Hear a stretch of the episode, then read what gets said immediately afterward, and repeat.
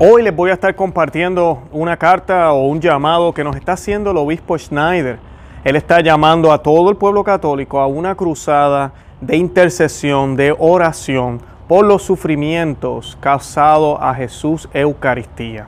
Hoy les voy a estar compartiendo un poco de la carta y les voy a estar hablando brevemente qué es la oración de intercesión, cómo nosotros podemos también reparar y a qué se refiere el obispo Schneider con los sufrimientos que están siendo causados al Sagrado Corazón de Jesús en la Eucaristía.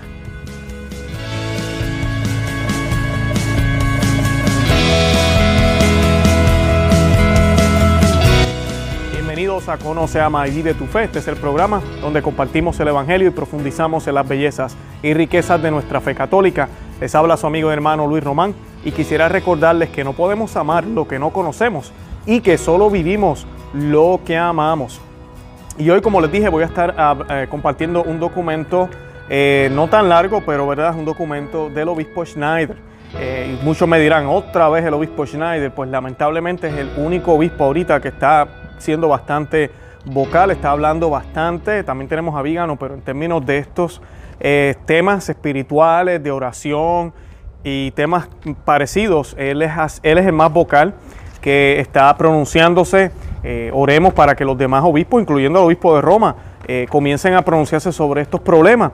Y hoy pues vamos a estar hablando un poco del sacrilegio, de los dolores de nuestro Señor Jesucristo en la Eucaristía, de lo que está sucediendo en contra de la Eucaristía en las iglesias católicas, sí, después y durante, ¿verdad? Durante se podría decir, porque todavía estamos en tiempo de, pandemia, como lo han querido llamar, todo lo que está sucediendo ahorita en el nombre de la salud, pero no se está haciendo en el nombre de Jesús.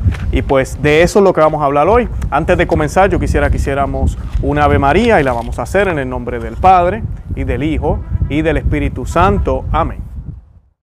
Dios te salve María, llena eres de gracia, el Señor es contigo, bendita tú eres entre todas las mujeres, y bendito es el fruto de tu vientre Jesús. Santa María, Madre de Dios, ruega por nosotros pecadores, ahora y en la hora de nuestra muerte. Amén.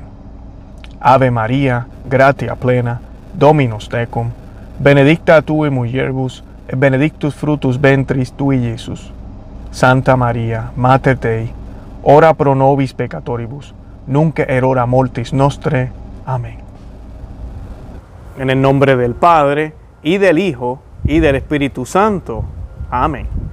Bueno, y hoy como les dije voy a estar eh, compartiendo esta carta, pero antes de eso yo quiero que hablemos un poco de las circunstancias y la situación que está, eh, de todo lo que está pasando. Eh, en diferentes lugares del mundo las cosas son distintas, no son iguales. Aquí en los Estados Unidos se podría decir que casi todas las diócesis han abierto, hay muchas que todavía no, pero hay una gran cantidad que sí. Lamentablemente se han impuesto unas normas la más radical que se ha impuesto en contra de la ley universal de la Iglesia, en contra de la ley canónica, contrario a todas las enseñanzas que la Iglesia eh, nos ha dado por dos mil años, eh, eh, ha sido la imposición de la comunión en la mano. Si no, no lo recibimos en la mano, no nos van a dar al Señor Eucaristía. Cuando la ley canónica, cuando las instrucciones, eh, de, la iglesia que siempre ha dado, cuando documentos como redención y sacramentum dice claramente que a ningún comulgante se le puede negar la comunión, a menos que esté en pecado grave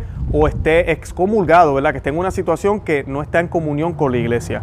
Fuera de eso, no tienes razón porque está arrodillado o porque está de pie o porque quiere recibirla al Señor en la boca. Y pues lamentablemente esto es una decisión de los obispos individualmente. Cada obispo ha tomado esa decisión, los que la han tomado, que lamentablemente son una gran mayoría en el mundo. Y pues la gente, como no conocen su fe, como piensan que hay que obedecer todo ciegamente, pues están obedeciendo muchos. Y siempre les doy el ejemplo exagerado. Imagínense que su obispo eh, pide hacerle algo, un abuso sexual a usted, ¿usted va a obedecer? Imagine que su obispo le pide a usted que le robe al colmado de la esquina para los niños pobres. ¿Usted lo va a obedecer? ¿Verdad que no? Eso es como sentido común. No, usted dice, no, jamás. Eso estaría mal. Pues si el obispo le pide que reciba al Señor en la mano, usted no debería hacerlo. Si el obispo le pide que lo reciba en los pies, Usted no debería hacerlo. El obispo le pide a usted que lo reciba en la mesa que va a estar atrás eh, de la parroquia y ahí van a estar en bolsitas, usted no debería hacerlo. No se trata meramente de obedecer porque sí.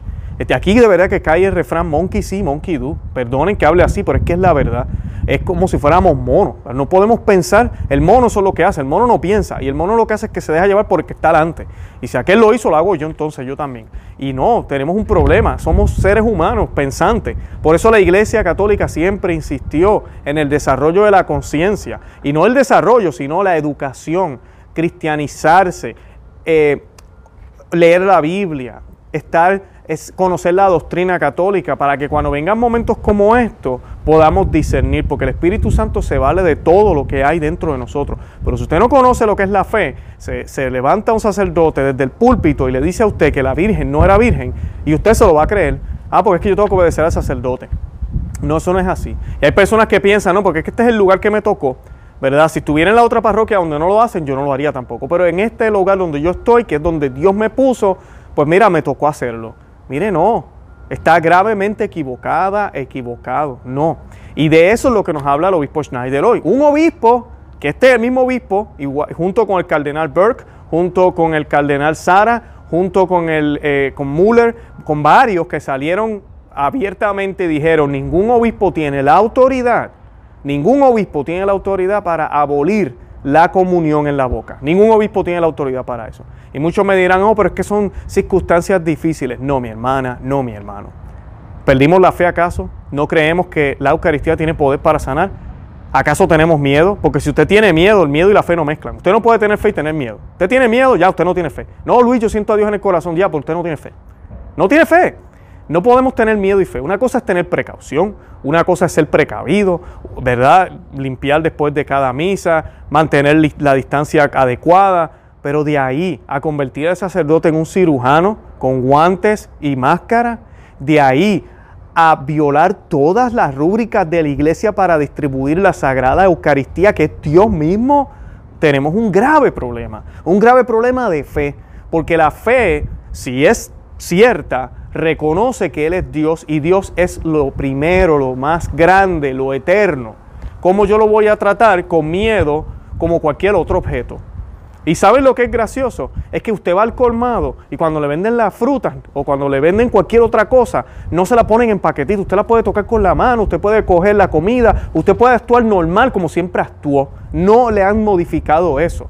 Lo único que sí han hecho en esos lugares, limitar la cantidad de gente que entran tal vez, exigirle que entre con una máscara. Pero miren, el dinero se lo, usted lo coloca en una bolsita y se lo da al cajero. Y el cajero va y en, una, en la misma bolsita coloca más dinero y se lo da eh, en, una, bolsita plástica para que no, para que no, no se infecte. No, no lo hacen. Ahí no hay problema, eso no hay que empacarlo. El dinero no hay que empacarlo. Ahí no hay problema, todo está bien. Pero, pero la Eucaristía sí hay que empacarla, ¿en serio? A mí usted se va a cualquier restaurante. Aquí en los Estados Unidos eh, muchos de los restaurantes no han podido abrir internamente, muchos sí. Yo inclusive hace unas semanas estuve en un restaurante mexicano y yo pude comer como siempre como. Yo pude entrar como, como entraba antes, sí, me, me pidieron una máscara. A la que yo me senté me pude quitar la máscara. Y todo fue normal. Me dieron los utensilios, me dieron un plato, yo consumí mi comida como siempre la he consumido. ¿Por qué la iglesia tiene que cambiar la forma? ¿Por qué la iglesia tiene que cambiar la forma? Porque si yo puedo, ¿verdad?, comerme la comida y como me la comía antes, ¿por qué no puedo consumir al Señor como lo consumía antes? Y si era en la boca, que debe ser, así debe ser, pues ¿por qué no lo puedo hacer? Que quiero hacer un paréntesis. En el mundo ahorita mismo hay cientos, yo me atrevería a decir miles de parroquias tradicionales que celebran el rito extraordinario y parroquias tal vez no busoldos, algunas de ellas que los sacerdotes tienen pantalones bien puestos y son fieles a Cristo y se está dando en la boca y no se está muriendo la gente, se está dando en la boca y la gente, se tienen las precauciones que se tienen que tener.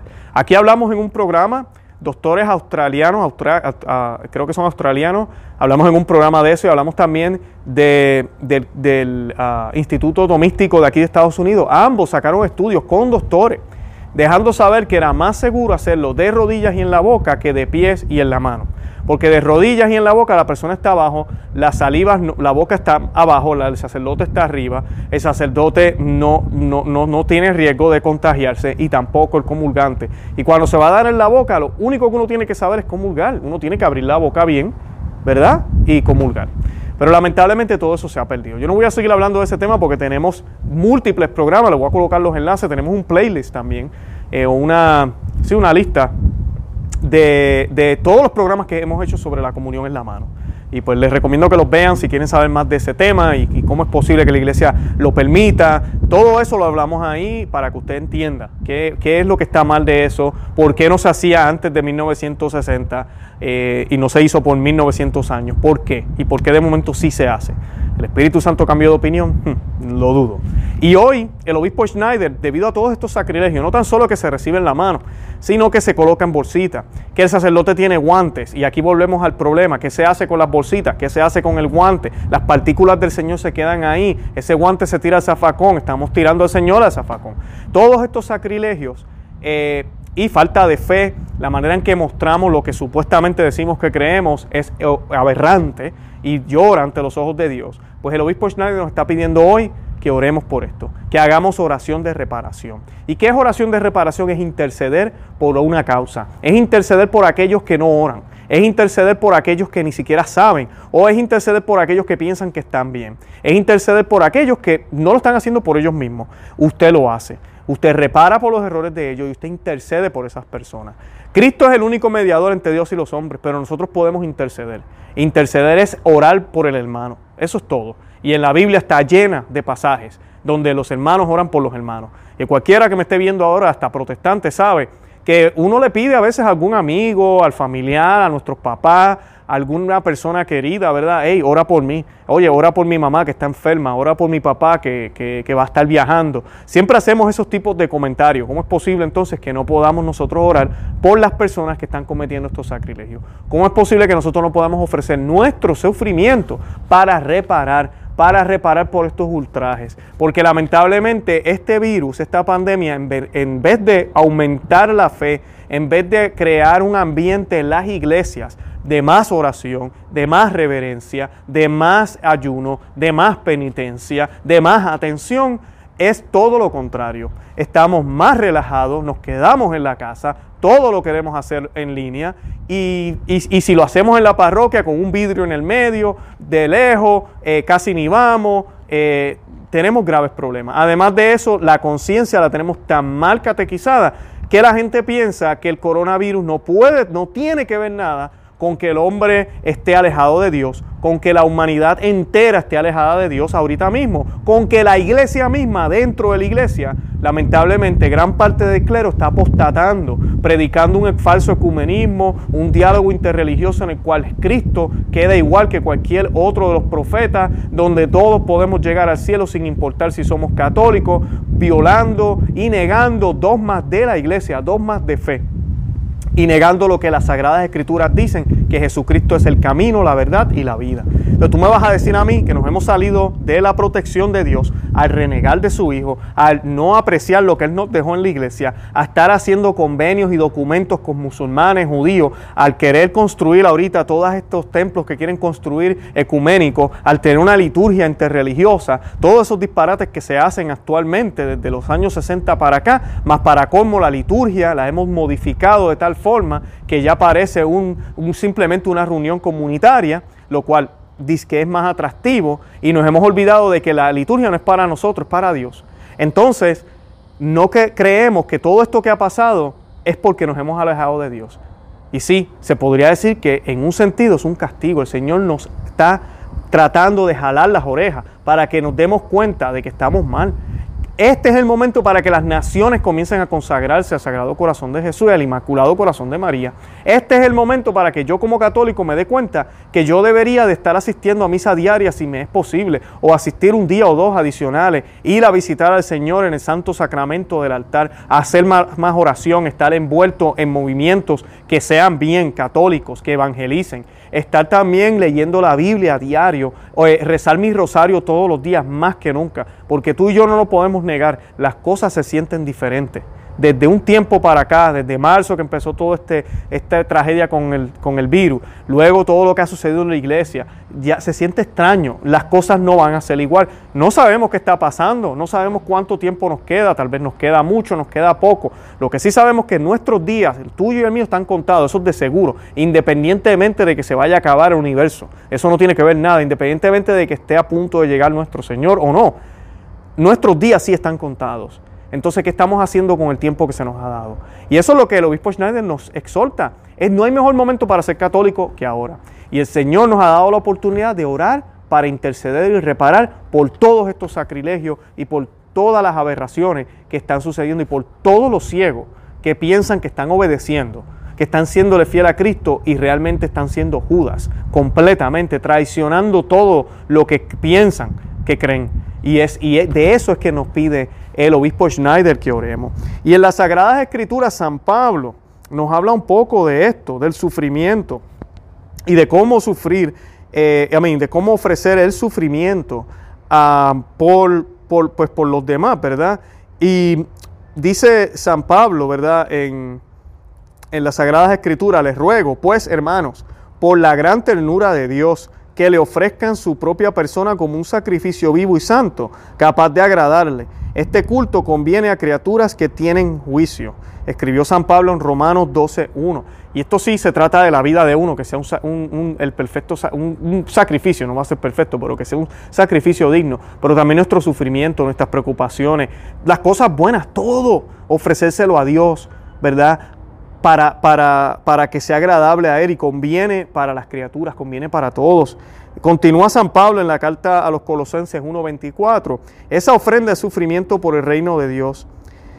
Pues así, dice San Pablo, pues así completo en mi carne lo que falta a los sufrimientos de Cristo, para bien de su cuerpo que es la iglesia ¿Qué está diciendo aquí San Pablo? San Pablo no está diciendo que el sacrificio de Cristo no fue suficiente. El sacrificio de Cristo es más que suficiente.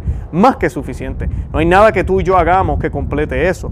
Pero sí Él dice, para que así completo en mi carne lo, a lo que falta a los sufrimientos de Cristo para bien de su cuerpo. Yo completo lo que falta, lo que hemos hecho mal como cuerpo de Cristo, como iglesia. Yo como miembro de la iglesia puedo tratar de reparar, de completar en Cristo Jesús, obviamente, participando en el, en el único sufrimiento eh, eterno y perpetuo de la cruz pero yo lo completo y yo también lo sufro y lo paso, ¿verdad? Pues si la cabeza sufrió, ¿cómo no va a sufrir el cuerpo, verdad? Es exactamente lo mismo, nosotros somos el cuerpo de Cristo. La iglesia no es solo los religiosos, también somos nosotros y aquí hablamos también de los religiosos y a veces estamos apuntando mucho, ¿verdad? No, sin querer no, no nos damos cuenta, pero tenemos que darnos cuenta de que sí, allá hay un problema, hey, pero acá también. Y nosotros tenemos que hacer algo, porque es, posible que inclusive una palabra tuya como laico a tu sacerdote le cambie la vida. Uno nunca sabe. Una actitud, la manera de tal vez no recibir al Señor en la mano. Tú decirle al sacerdote, pues mire, yo no tengo más parroquia para ir, yo voy a hacer comunión espiritual, porque es lo que la iglesia enseña. Voy a hacer comunión espiritual y me voy a mantener fiel a las enseñanzas de la iglesia, sacerdote. Y eso tal vez le toque, eso tal vez le toque a la persona. Eh, tal vez no. Lo otro que usted tiene que hacer, que siempre les he dicho, usted sabe de una parroquia tradicional cerca donde usted vive, vaya ahí. Y cuando digo tradicional, me da pena decir estos términos, tradicional, progresista, novusoldo, todas deberían ser iguales, pero lamentablemente vivimos en una crisis donde no todas las parroquias son iguales. Y pues asista a esa parroquia, apoye esa parroquia, para demostrarle también al sacerdote que, que lo está haciendo bien, que es, lo que, que es lo que debería hacer. Y así en las Sagradas Escrituras se nos muestra eso. La Santísima Virgen María nos dio el ejemplo de estar al pie de la cruz. Ella no tenía que estar ahí, pero ahí estuvo, sufrió más que nadie. No hay ser humano que haya sufrido más la pasión de Cristo que María. No, ¿por qué? Porque estuvo en primera fila. Porque vio con sus ojos todo lo que sucedió y porque sabía que era Dios, le dolía con todo el alma. La conexión que había entre Jesús y María es única, es mística, sobrenatural, natural, ¿Por qué? Porque ella es la madre y nosotros con nuestras madres hay una relación siempre. Imagínense en ellos, yo lo multiplicaría como por mil. O sea que el sufrimiento fue mayor. Y además de eso, ella fue madre de él. Madre, lo vio crecer, le cambió los pañales, vio crecer, le, le peinó el cabello. Él era su hijo también. Y pues imagínense el dolor grave. Nadie ha sufrido como sufrió María Santísima la pasión del Señor. Por eso es que sabemos que ella participó de una manera extrema, adicional que nosotros que también podemos participar, pero no de esa misma manera. Y eso es lo que el obispo Schneider nos pide. Así que yo los exhorto a que cuando usted termine de ver este video haga un plan y dedíquese a hacer algo distinto, adicional en su día por esta causa, por los sacrilegios contra la Eucaristía. Hacer el rosario, leer la Biblia, ofrecer alguna novena, hacer más oración, ir a la capilla, ir a una parroquia que tal vez sea más lejos, pero mira, esa parroquia es la que hace las cosas bien, allá se da la comunión en la boca, voy para allá. Eh, eh, todo ese tipo de actitudes eh, de piedad, hágala, por favor, y ofrézcala. Y algo muy importante, ayune. Ayune los viernes, ayune los miércoles, ayune algunos días, ayune de una comida o todo el día. Lo que usted entienda que pueda hacer, póngalo en oración, pero hágalo. Y ofrezca ese ayuno por esta causa, porque esto es horrible lo que está sucediendo. Tenemos una crisis de fe, tenemos una crisis de salud, tenemos una crisis de, caos. Y para colmo la iglesia, que debería ser la luz del mundo, entonces se le ocurre hacer todos estos disparates. Cristo en bolsita, Cristo en, en la mano con guantes, Cristo de lejito. Cristo casi ya mismo lo van a poner, yo creo que hasta por correo. O sea, es increíble todo lo que se están inventando. Ya no hay fe. Oremos por eso y mantengámonos firmes en la fe. Yo los invito a que visiten nuestro blog conoceamevivetufe.com y que se suscriban aquí al canal en YouTube y que compartan este video. Ahora les voy a compartir la carta con algunas imágenes. La carta habla de muchísimas cosas históricas y cita algunos de los videntes eh, de, de la historia del catolicismo y de la historia de la humanidad para que puedan entender un poco más el misterio de la Eucaristía y cuán ofendido está el Señor con todo esto. Santa María, ora pro nobis. En la actual llamada emergencia pandémica COVID-19, los abusos horribles del Santísimo Sacramento han aumentado aún más. Nunca habrá existido en la historia de la Iglesia un tiempo en el que el sacramento de la Eucaristía haya sido abusado e indignado de manera tan alarmante y grave como en las últimas cinco décadas, especialmente desde desde introducción oficial y aprobación papal en el 1969 de la práctica de la comunión en la mano. Estos abusos se ven agravados además por la práctica generalizada en muchos países de fieles que sin haber recibido el sacramento de la penitencia durante muchos años, reciben regularmente la Sagrada Comunión.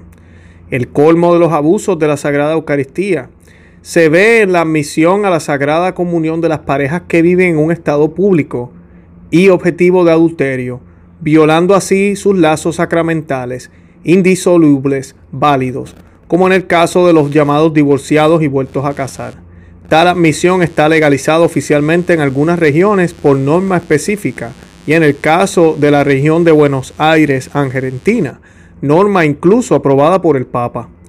Además de estos abusos, viene la práctica de una admisión oficial de cónyuges protestantes en matrimonios mixtos a la Sagrada Comunión, por ejemplo en algunas diócesis en Alemania.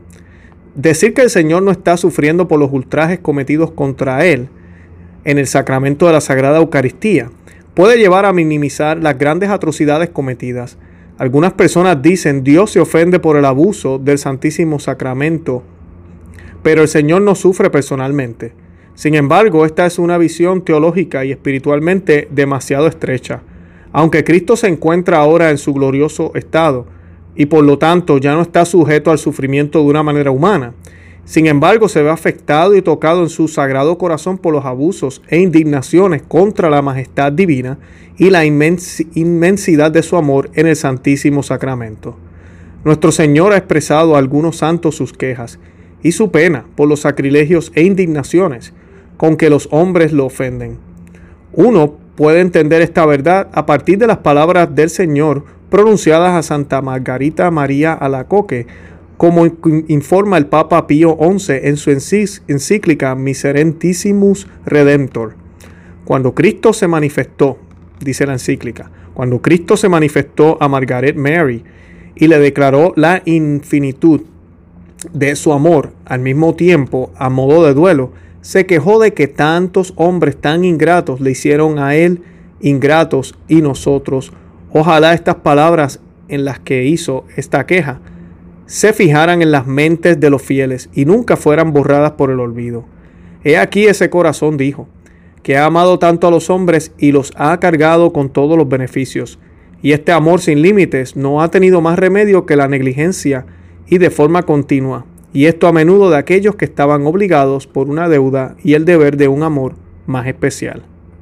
El padre Michel de la Sainte Trinitete dio una explicación teológica profunda del significado del sufrimiento o tristeza de Dios debido a las ofensas que los pecadores cometen contra Él. Este sufrimiento, esta tristeza del Padre Celestial o de Jesús desde su ascensión, debe entenderse de una manera analógica. No se sufren pasivamente como con nosotros, sino que por el contrario son libremente elegidos y elegidos como la máxima expresión de su misericordia hacia los pecadores llamados a la conversión. Son sólo una manifestación de amor de Dios por los pecadores, un amor que es soberanamente libre y gratuito y que no es irrevocable. Este significado espiritual analógico de la tristeza o sufrimiento de Jesús en el misterio eucarístico es confirmado por las palabras del ángel en su aparición en 1916 a los hijos de Fátima y especialmente por las palabras y el ejemplo de la vida de San Francisco Marto. El ángel invitó a los niños a reparar los delitos contra, contra Jesús Eucarístico y a consolar, consolarlo, como podemos leer en las memorias de la hermana Lucía. Y dice, Mientras estábamos allí, el ángel se nos apareció por tercera vez sosteniendo un cáliz en sus manos, con una hostia encima de la cual algunas gotas de sangre caían en el recipiente sagrado. Dejando el cáliz y la hostia suspendidos en el aire, el ángel se postró en el suelo y repitió esta oración tres veces. Santísima Trinidad, Padre, Hijo y Espíritu Santo. Luego levantándose una vez más, tomó el cáliz y el anfitrión en sus manos. Él me dio la hostia y a Jacinta y a Francisco le dio de beber del contenido del cáliz, diciendo mientras lo hacía, tomad y bebed el cuerpo y la sangre de Jesucristo, horriblemente indignados por hombres desagradecidos, reparar sus crímenes y consolar a, tu Dios. Al informar sobre la tercera aparición el 13 de julio de 1917, la hermana Lucía enfatizó cómo Francisco percibió el misterio de Dios y la necesidad de consolarlo debido a las ofensas de los pecadores lo que causó la impresión más poderosa en Francisco y lo que absorbió por completo fue Dios, la Santísima Trinidad percibida en esa luz que penetró nuestras almas más íntimas. Luego dijo, estábamos ardiendo en esa luz que es Dios y sin embargo no fuimos quemados. ¿Qué es Dios? Nunca podríamos ponerlo en palabras. Sí, eso es algo que nunca podríamos expresar. Pero qué lástima que esté tan triste. Ojalá pudiéramos consolarlo. Estrofa de las Memorias de la Hermana Lucía, página 147. La hermana Lucía escribió como Francisco, percibió la necesidad de consolar a Dios a quien entendió que estaba triste por los pecados de los hombres. Un día le pregunté, Francisco, ¿qué te gusta más, consolar a nuestro Señor o convertir a los pecadores para que no vayan más al infierno? Francisco contestó, prefiero consolar a nuestro Señor ¿No te diste cuenta de lo triste que estaba Nuestra Señora el mes pasado cuando dijo que la gente ya no debe ofender a nuestro Señor porque ya está muy ofendido? Me gustaría consolar a nuestro Señor y luego convertir a los pecadores para que no lo ofendan más. Memorias de la hermana Lucía, página 156. En sus oraciones y en las ofrendas de su sufrimiento, San Francisco Marto dio prioridad a la intención de consolar a Jesús oculto, a Jesús eucarístico, es decir, al Señor eucarístico. La hermana Lucía informó sobre estas palabras de Francisco, que él le dijo, cuando salgas de la escuela, ve y quédate un rato cerca del Jesús oculto y luego vuelve a casa sola. Cuando Lucía le preguntó a Francisco sobre sus sufrimientos, él respondió, estoy sufriendo para consolar a nuestro Señor. Primero lo hago para consolar a nuestro Señor y Nuestra Señora, y luego para los pecadores y para el Santo Padre. Más que nada quiero consolarlo. Memorias de la hermana Lucía, página 157. Continúa el obispo Schneider. Jesucristo continúa de manera misteriosa su pasión en Getsemaní a lo largo de los siglos en el misterio de su iglesia y también en el misterio eucarístico. El misterio de su inmenso amor Conocida es la expresión de Blaise Pascal, Jesús estará en agonía hasta el fin del mundo. No debemos dormir durante ese tiempo. El cardenal Carol Guatigua nos dejó una profunda reflexión sobre el misterio de los sufrimientos de Cristo en Getsemaní, que en cierto sentido continúan en la vida de la iglesia. El cardenal Guatigua también habló sobre el deber de la iglesia de consolar a Cristo. Y ahora la iglesia busca recuperar esa hora en Getsemaní, la hora perdida por Pedro, Juan, y Santiago, para compensar la falta de compañía del Maestro que aumentó el sufrimiento de su alma. El deseo de recuperar esa hora se ha convertido en una necesidad real para muchos corazones, especialmente para aquellos que viven tan plenamente como pueden el misterio del corazón divino. El Señor Jesús nos permite encontrarnos con Él en esa hora y nos invita a compartir la oración de su corazón. Frente a todas las pruebas que el hombre y la iglesia tienen que pasar, existe una necesidad constante de regresar a Gesemaní y emprender esa participación en la oración de Cristo nuestro Señor. Jesucristo en el misterio eucarístico no es indiferente e insensible hacia el comportamiento que los hombres muestran en su consideración en este sacramento del amor. Cristo está presente en este sacramento también con su alma, que está hipostáticamente unida con su persona divina. El teólogo romano Antoni Pliolanti presentó una explicación teológica sólida al respecto. Incluso si el cuerpo de Cristo en la Eucaristía no puede ver ni sentir con sensatez lo que sucede o lo que se dice en lugar de su presencia sacramental, Cristo en la Eucaristía escucha todo y ve con un conocimiento superior. La bendita humanidad de Cristo ve todas las cosas en sí misma en virtud del abundante conocimiento infundido debido al Redentor de la humanidad, al juez de los vivos y los muertos, al primogénito de cada criatura, al centro de toda la historia celestial y terrenal todos estos tesoros de la visión beatífica de conocimiento infundido están ciertamente en el alma de Cristo, también en la medida en el que está presente en la Eucaristía. Además de estas razones, por otro título especial, precisamente como el alma de Cristo está formalmente en la Eucaristía, con el mismo propósito de la institución del misterio, ve los corazones de todos los hombres, todos los pensamientos y afectos, todas las virtudes y todos los pecados, todas las necesidades de toda la iglesia y de los miembros individuales, los trabajos, las ansiedades, las persecuciones, los triunfos, en una palabra, toda la vida interna e, y externa de la iglesia. Su novia, alimentada con su sangre y con su preciosísima y con su preciosísimo cuerpo. Entonces, por un título triple, si podemos decirlo, Cristo en el estado sacramental ve y de cierta manera divina percibe todos los pensamientos y afectos, la adoración, los homenajes y también los insultos y pecados de todos los hombres en general, de todos los de sus fieles especialmente y sus sacerdotes en particular. Percibe homenajes y pecados que se refieren directamente a este inefable misterio de amor. Uno de los más grandes apóstoles de la Eucaristía de los tiempos modernos es San Pedro Julián Emiar. Nos dejó las siguientes reflexiones profundas sobre los afectos del amor de sacrificio de Cristo en la Eucaristía. Al instituir su sacramento, Jesús perpetuamente eh, sus sacrificios en su pasión. Estaba familiarizado con todos los nuevos. Judas los contó entre los suyos, entre sus hijos amados. Pero nada de todo esto podría detenerlo. Quería que su amor fuera más allá de la ingratitud y la malicia del hombre. Quería sobrevivir a la malicia sacrileja del hombre. Sabía de antemano la tibieza de sus seguidores. Conocía la mía. Él sabía que poco fruto obtendríamos de la Sagrada Comunión, pero él quería amar de la misma manera, amar más de lo que era amado, más de lo que el hombre podía regresar. ¿Hay algo más? Pero no es nada haber adoptado este estado de muerte cuando tiene la plenitud de la vida una vida glorificante y sobrenatural. No es nada para ser tratado y considerado como un muerto. En este estado de muerte, Jesús carece de belleza, movimiento o defensa. Está envuelto en las especies sagradas como en una mortaja y colocado en el tabernáculo como en una tumba. Él está allí. Sin embargo, Él ve todo y escucha todo. Se somete a todo como si estuviera muerto. Su amor arroja un velo sobre su poder. Su gloria, sus manos, sus pies, su bello rostro y sus labios sagrados. Lo ha escondido todo. Le ha dejado solo su corazón para amarnos y su estado de víctima para interceder en nuestro nombre. San Pedro Julián Miar escribió la siguiente profesión conmovedora y casi mística del amor eucarístico de Cristo, con un ardiente llamado a la reparación eucarística. Y dice, el corazón que soportó los sufrimientos con tanto amor está aquí en el Santísimo Sacramento. No está muerto, sino vivo y activo, no insensible, pero aún más cariñoso.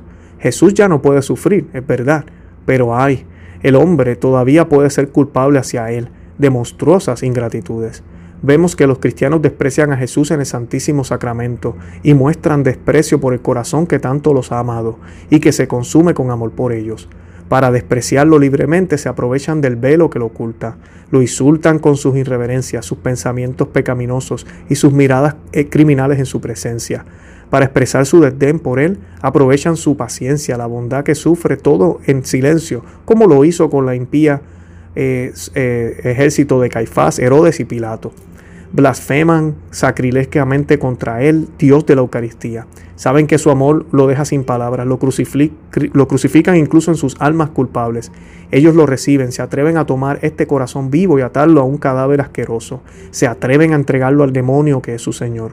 No, ni siquiera en los días de su pasión ha recibido Jesús tantas humillaciones como en su sacramento. La tierra para él es un calvario de ignominia. En su agonía buscó un consolador. En la cruz pidió que alguien simpatizara con sus aflicciones.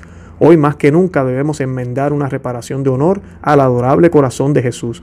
Prodiquemos nuestras adoraciones y nuestro amor en la Eucaristía. Al corazón de Jesús que vive en el Santísimo Sacramento sea honor, alabanza, adoración y poder real por los siglos de los siglos. En su última encíclica, Eclesia de Eucaristía, el Papa Juan Pablo II nos dejó exhortaciones luminosas con las que destacó la extraordinaria santidad del misterio eucarístico y el deber de los fieles de tratar este sacramento con la mayor reverencia y amor ardiente. De todas sus exhortaciones, esta declaración se destaca. No puede haber peligro de exceso de nuestro cuidado por este misterio, porque en este sacramento se recapitula todo el misterio de nuestra salvación. Sería una medida pastoralmente urgente y espiritualmente fructífera para la Iglesia establecer en todas las diócesis del mundo un día de reparación anual por los crímenes contra la Santísima Eucaristía. Tal día podía ser el día de la octava de la fiesta de Corpus Christi. El Espíritu Santo dará gracias especiales de renovación a la Iglesia en nuestros días cuando, y solo cuando, el cuerpo eucarístico de Cristo sea adorado con todos los honores divinos, sea amado, sea cuidadosamente tratado y defendido como el Santísimo de los Santos. Santo Tomás de Aquino dice en el himno Sacris Solemnis, Oh Señor, visítanos en la medida en que te veneremos en este sacramento. Oh Señor, visitarás tu iglesia en nuestros días en la medida en que la práctica moderna de la comunión en la mano retroceda y en la medida en que te ofrezcamos actos de reparación y amor. En la actual llamada emergencia pandémica COVID-19, los abusos horribles del Santísimo Sacramento han aumentado aún más. Muchas diócesis de todo el mundo ordenaron la comunión en la mano y en esos lugares el clero, de una manera a menudo humillante, niega a los fieles la posibilidad de recibir al Señor arrodillado y en la lengua, demostrando así un clericalismo deplorable y exhibiendo el comportamiento rígido neopelagiano. Además, en algunos lugares el adorable cuerpo de Cristo es distribuido por el clero y recibido por los fieles con guantes domésticos o desechables. El tratamiento del Santísimo Sacramento con guantes adecuados para tratar la basura es un abuso eucarístico indescriptible. En vista de los horribles malos tratos de nuestro Señor Eucarístico, lo, pisoteaban continuamente debido a la comunión en la mano, durante la cual casi siempre pequeños fragmentos de la hostia caen en el suelo, al ser tratado de manera minimalista, privado de lo sagrado como una galleta o tratado como basura por el uso de guantes domésticos, ningún verdadero obispo católico, sacerdote o fiel laico puede permanecer indiferente y simplemente esperar. Debe iniciarse una cruzada mundial de reparación y consuelo del Señor Eucarístico, como medida concreta para ofrecer al Señor de la Eucaristía, que necesita urgentemente actos de reparación y consuelo. Cada católico podría prometer ofrecer mensualmente al menos una hora completa de oración eucarística, ya sea antes del Santísimo Sacramento en el tabernáculo o delante del Santísimo Sacramento expuesto en la custodia. La Sagrada Escritura dice, donde abundó el pecado, la gracia abundó más. Y podemos agregar de manera análoga, donde abundaron los abusos eucarísticos, los actos de reparación abundarán más. El día en que todas las iglesias del mundo católico, los, eh, fieles, reciban al Señor Eucarístico velado bajo las especies de la pequeña hostia sagrada con verdadera fe y un corazón puro en el gesto bíblico de la adoración, que es decir, arrodillado, y en la actitud de un niño, abrir la boca y dejarse alimentar por Cristo mismo, en el espíritu de humildad, entonces sin duda la auténtica primavera espiritual de la iglesia se acercará. La iglesia crecerá en la pureza de la fe católica, en el celo misionero de la salvación de las almas y en la santidad del clero y los fieles. De hecho, el Señor visitará su iglesia con sus gracias en la medida en que lo veneremos en su inefable sacramento del amor. Dios conceda que a través de, de, la cruzada eucarística de reparación pueda aumentar el número de adoradores, amantes, defensores y consoladores del Señor Eucarístico. Que los dos pequeños apóstoles eucarísticos de nuestros tiempos, San Francisco Marto y el pronto beato Carlos Acutis, y todos los santos eucarísticos sean los protectores de esta cruzada eucarística, porque nos recuerda San Pedro, Julián e Imar, la verdadera irrevocable, la verdad irrevocable es esta, una edad próspera o disminuye en proporción a su devoción a la Eucaristía. Esta es la medida de su vida espiritual, fe, caridad y virtud. Oración a la cruzada de reparación al corazón eucarístico de Jesús. En el nombre del Padre, y del Hijo, y del Espíritu Santo. Amén. Dios mío, creo, adoro y confío y te amo. Pido perdón a aquellos que no creen, que no adoran, no confían y no te aman. Dios mío, creo, adoro, confío y te amo. Te pido perdón por aquellos que no creen, no adoran, no confían y no te aman. Dios mío, creo, adoro, confío y te amo. Pido perdón por aquellos que no creen, no adoran, no confían y no te aman. Oh divino corazón eucarístico de Jesús, míranos postrados con un corazón contrito y adorador ante la majestad de tu amor redentor en el Santísimo Sacramento. Declaramos nuestra disposición a expiar mediante expiación voluntaria, no solo por nuestras propias ofensas personales, sino en particular por los atroces sacrilegios e indiferencias indescriptibles por los cuales se ofenden en, te ofenden en el Santísimo Sacramento de tu amor en, nuestros tiempos, especialmente a través de la práctica de la comunión en la mano y la recepción de la Sagrada Comunión en un estado de incredulidad y pecado mortal. Cuanto más la incredulidad ataca tu divinidad y tu presencia real en la Eucaristía, más creemos en ti. Te adoramos, oh, oh, corazón eucarístico de Jesús, en quien habita toda la plenitud de la divinidad. Cuanto más se indignan sus sacramentos, más firmemente creemos en ellos y con mayor reverencia queremos recibirlos. Oh corazón eucarístico de Jesús, fuente de vida y santidad. Cuanto más denigren y blasfemen a su santísimo sacramento, más proclamaremos solemnemente Dios mío, creo, adoro, confío y te amo. Pido perdón por aquellos que no creen, no adoran, no confían y no te aman. Cuanto más te abandonen y olvides y olviden en tus iglesias, más queremos visitarte, que habitan, que habiten entre nosotros tú en los tabernáculos de nuestras iglesias. Cuanto más se priva a la celebración del sacrificio eucarístico de su carácter sagrado, más queremos apoyar una celebración reverente de la Santa Misa orientada exterior e interiormente hacia ti, oh corazón eucarístico de Jesús, tabernáculo del Altísimo. Cuanto más te reciban de la mano de comunicantes de, de pie de una manera que carezca de un signo de humildad y adoración, más queremos recibirte arrodillado y en la lengua, con la humildad del publicano y la simplicidad de un bebé, oh corazón eucarístico de Jesús de majestad infinita. Cuanto más te reciban en la Sagrada Comunión corazones impuros en el estado de pecado mortal, más queremos hacer actos de contrición y limpiar nuestro corazón con una recepción frecuente del sacramento de la penitencia, oh corazón eucarístico de Jesús, nuestra paz y reconciliación. Mientras más trabaje el infierno para la perdición de las almas, más arderá nuestro celo por su salvación, por el fuego de su amor. Oh corazón eucarístico de Jesús, salvación de los que esperan en ti.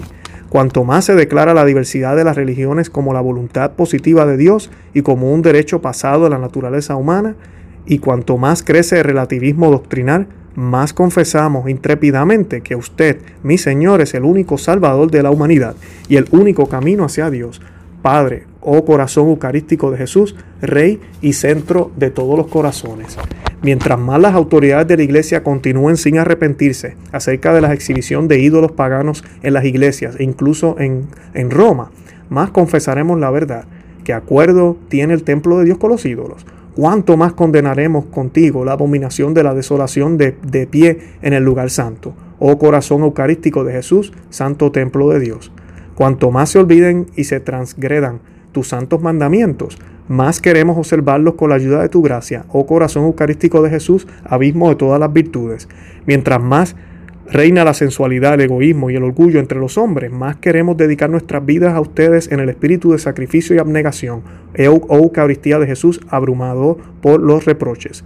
Mientras más violentamente las puertas del infierno asalten su iglesia y la roca de Pedro en Roma, más queremos más creemos en la indestructibilidad de su iglesia, oh corazón eucarístico de Jesús, frente de todo consuelo, que no abandonan su iglesia y la roca de Pedro, incluso en las tormentas más fuertes.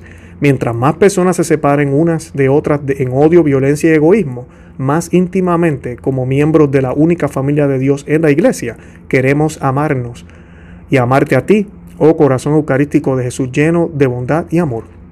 Oh divino corazón eucarístico de Jesús, concédenos tu gracia para que seamos fieles y humildes, adoradores, amantes, defensores y consoladores de tu corazón eucarístico en esta vida, y venga a recibir las glorias de tu amor en la visión beatífica para todos. Amén. Nuestra Señora del Santísimo Sacramento, ruega por nosotros. Dios mío, creo, adoro, confío y te amo. Pido perdón por aquellos que no creen, no adoran, no confían y no te aman.